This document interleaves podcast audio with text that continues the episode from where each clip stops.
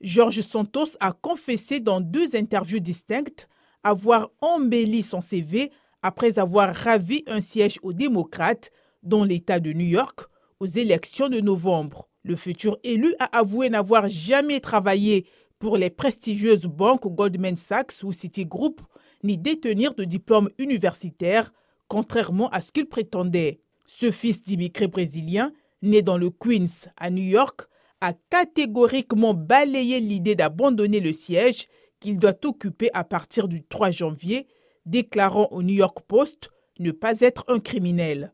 Ces mensonges sur plusieurs points de sa biographie ont été révélés par une enquête du New York Times publiée mi-décembre. Plusieurs membres du Parti démocrate ont appelé le chef de l'opposition républicaine, Kevin McCarthy, à convoquer un vote pour exclure M. Santos si ce dernier ne démissionne pas de lui-même. L'État de New York, souvent favorable aux démocrates, a vu plusieurs sièges à la Chambre des représentants basculer du côté républicain, contribuant à leur courte majorité à la Chambre basse.